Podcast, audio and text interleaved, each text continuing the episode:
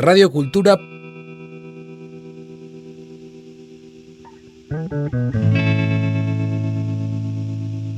puntu eus.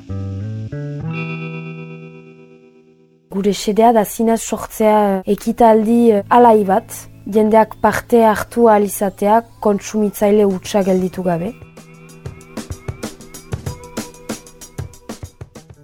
Ana imaz deitzen naiz eta animatzailea naiz Libro Plum elkartean.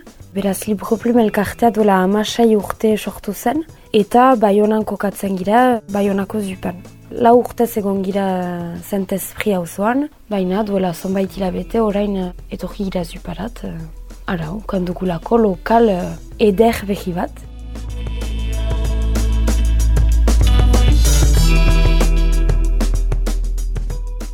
Libro Plum elkarteak baditu bi helburu nagusi, bat uh, iletrismoari aurka egitea eta bigarrena uh, aur literatura sustatzea. Beraz horren inguruan animazio ezberdinak proposatzen ditugu, beti aur literatura zentroan emanez. Beraz, elkartearen uh, aktivitatea, lau polo ezberdinetan banatu dugu. Lehen poloa potoloena da irakurketa.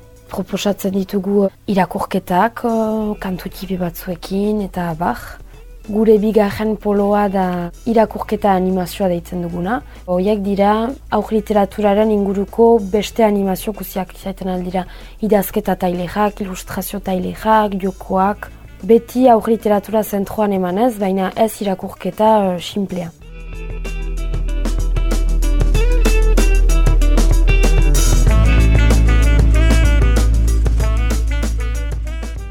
Gero gure irugarren poloa da formakuntza, proposatzen baititugu formakuntzak baita ere. Bai uh, elkartearen bahne, uh, bolundres eta lan gilentzat. Urtero, adibidez, uh, beho zenezko irakurketaren inguruan, edo, edo idazketa tailexak animatzeko, eta bah. Baina proposatzen ditugu formakuntzak elkartetik kanpo ere bai, profesionaletzat, adibidez aurtzaindegietan, mediateketan lan egiten duten entzat, edo lako profesionalentzat. Eta formakuntza horiek izaiten aldira adibidez nola eta zergatik uh, zero iru urteko auge irakurri edo uh, nola filotailexak animatu adibidez. Eta gure azken poloa ekimenen poloa da. Urtero ekitaldi ezberdinetan interbentzioak egiten ditugu. Adibidez uh, anistasunaren hastean bai honan edo ebintza lasaien adibidez. Baina bereziki urtero festival bat antolatzen dugu, auk literatura festival bat, bukean biltikia daitzen dena. Eta urte osoa pixka bat festival hori prestatzeko ere antolatua da.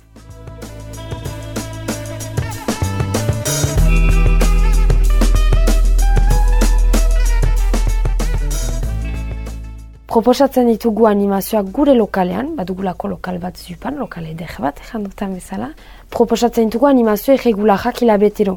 Adibidez, nini irakurleak, oiak dira animazioak nini entzat eta hien guraso entzat, kantu batzuekin, irakurketa batzuekin, proposatzen ditugu Euskaraz eta Frantsesez gure animazio guziak bezala. Baina badira ere pijama gaualdiak, aur pixka bat handiago entzat, laurtetik aintzina, eta haien guraso entzat, atsetan proposatuak direnak, pijametan, nunuarekin, momentu goxo bat pasatzeko, irakurketa eta kantuekin ere. Baina proposatzen ditugu ere beste tailek ezberdin batzuk, bebekiz ere idazketa, ilustrazio tailekak adibidez, baina punktualkiago, ejanen nuke.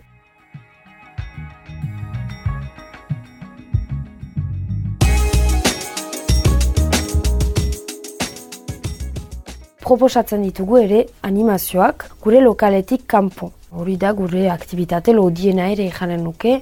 Joaiten baikira eskoletara. Beraz, edo guk ditugu proiektuak proposatzen, be festivalean parte hartzeko adibidez uh, guk dugu hori proposatzen.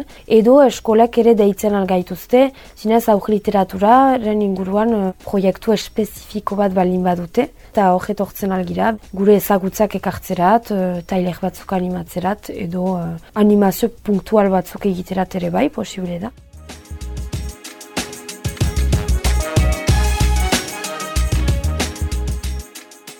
Interbentzioak egiten ditugu ere aurtzaindegietan, gerozta gehiago, aixialdi zentroetan, batzutan, edo ara.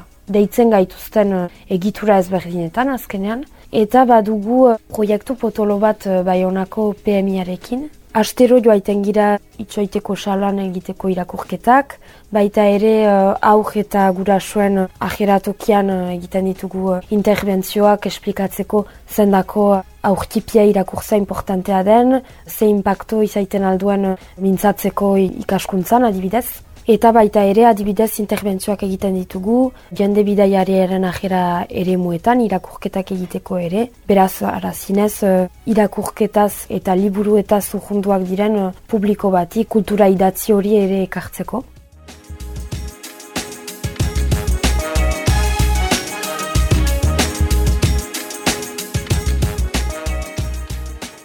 Urtero antolatzen dugun festivala, buken biltikia, aurten apirilan izanen da, eta aurten eh, festivalaren gaia belduja izanen da, beraz, bai uh, munstro eta sorginen belduja, baina baita ere bestearen belduja, ez ezagunaren belduja, eta bah, belduja bere uh, zentzu uh, zabalean. Eta beraz, uh, urtero gomitatzen ditugu bi ilustratzaile idazle frantses eta bi euskaldun. Bi euskaldun izatea aski behia da, dola bi urte bakarrik asigarelako bi gomitatzen, orain arte bat baizik etzelako heldu beraz. Uh, hor zinez gure sedea zen euskal auk literatura baloratzea, bereziki frantsesaren maila berean ere emana izaitea. Guretzat egiazko uh, helburua eta ejonka delako be egun batez albada Libre Plume osokie lebiduna bilakatzea eta gure aktivitatearen proposamena ere bai.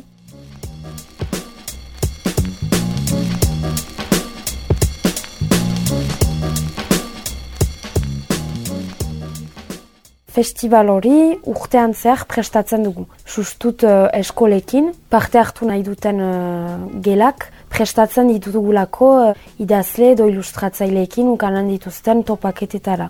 Horrentzat, uh, tresna ezberdinak plantian ematen ditugu, erakusketak, uh, haintzineko egutegi bat ere, nun hilabete bat lehenago baduten egunero gelan egiteko ilustrazio, idazketa joko tipi bat idazle ilustratzailean obraren inguruan eta ara, piskat eh, gogoa emaiteko ere idazle ilustratzaile horiek topatzeko.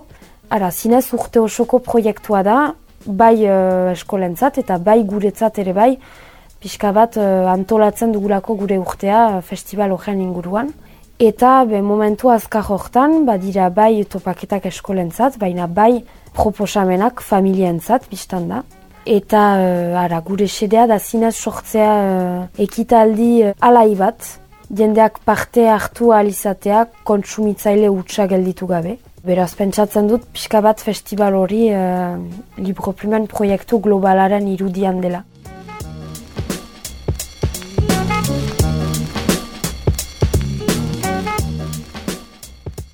Interbentzioak bereziki bai honan edo inguruan egiten ditugu, baina ezkira eh, bate etxiak uh, urgunago joaiten algira ere, momentuko bagoaz endaiatik landesetako egualde arte, eta bahnek aldera ere bai, beraz gure interbentzio lujaldea askizabala da, aldaketa bakarra da bidaia gastuak pixka bat uh, altuagoak izanen direla, baina uh, ez da etxia bai honari.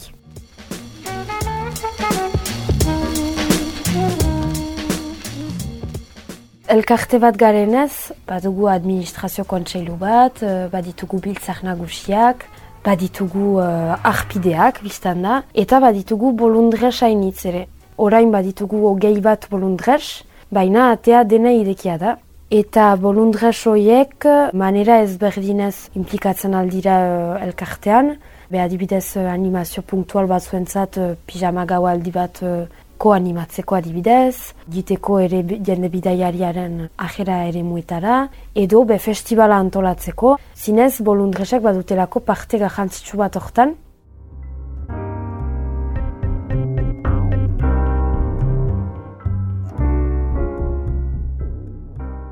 Aipatzu ditut bolundresak, baina biztan da, badira arpideak ere elkarte guzietan bezala normalki azkenan gure lokaleko animazioetara heldu den jendea, arpide izan behar da, hori da baldintza bakarra gure animazioetan parte hartzeko.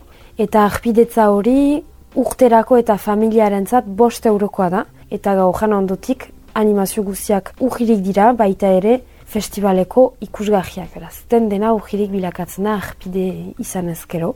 Eta zero urtetik amabost urte arteko aurrei uh, zuzendua da eta haien gurasuai beraz uh, interesatuak bali mazaizte, zatozte ere bai, bai honako zupan gira.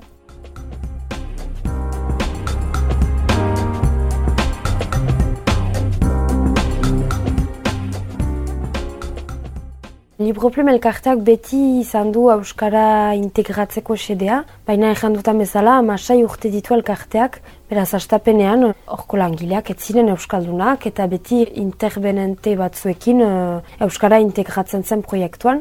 Baina duela lauzpa bost urte bakarrik, animatzaile Euskaldun bat sartu zen elkartean, eta gaur egun ni elkartean naiz, ahlo hortaz arduratzeko.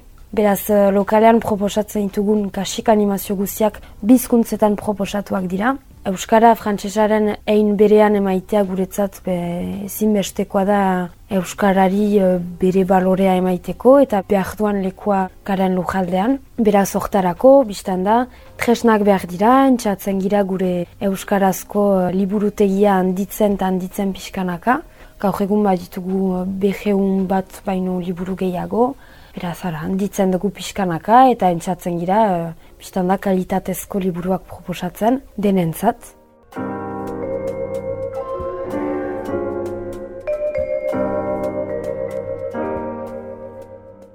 Gerozta gehiago ere bai entzatzen gira gure aktivitatea zabaltzen aurtzaindegietan, ikastoletan, eskoletan ere bai, Euskaraz. Eta Euskara sustatu baino gehiago, biztan da uh, importantea iduritzen zaigu aur literatura Euskalduna sustatzea, badelako sorkuntza edera kalitatezkoa sustatu behar dena. Beraz, ezan dutan bezala, urtero ilustratzaile eta idazle bat komitatzen ditugu, haien lana ezagutarazteko eta baloratzeko ere bai. Eta bestalde, gure euskal animazioetara aldu diren jendeetan, badira euskaldunak. Baina interesgahia dena da zinez uh, euskaldunoiek nahazten direla euskara ez dakiten gurasoekin. Euskaraz uh, eskolatu dituzten uh, aurrak edo Euskara ikasi nahi dieten uh, aurrak laguntzen dituztelako. Beraz, nahasketa horrek ere uh, aberastasuna sortzen du eta be, behar batzutan motivazio eskasa edo beldur pixkat duten uh, gurasoai uh, gogoa emaiten haien aurraren uh, Euskararen ikaskuntzan ere laguntzeko. Eta hori importantea iduritzen zaigu.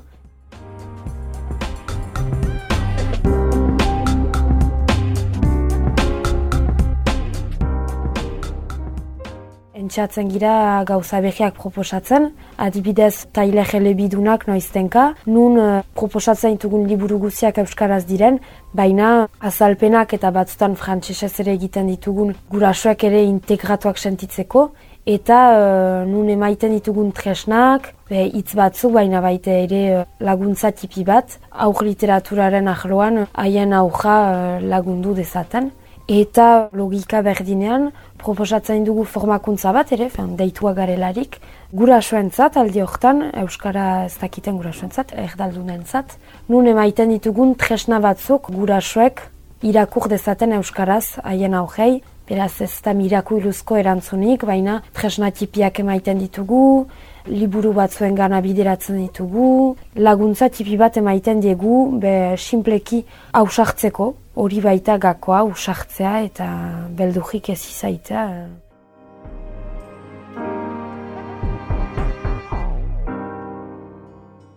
Espero dugu, urrengo urteetan, gure proposamena Euskaraz handituko dela, be, gure arpideekin batera, ere biztan da, haiek direlako ere gure proiektuaren eraikitzaile, beraz, hori da gure helburua eta gure naia.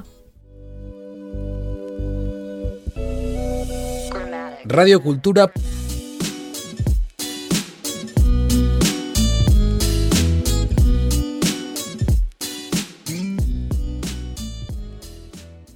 Punto.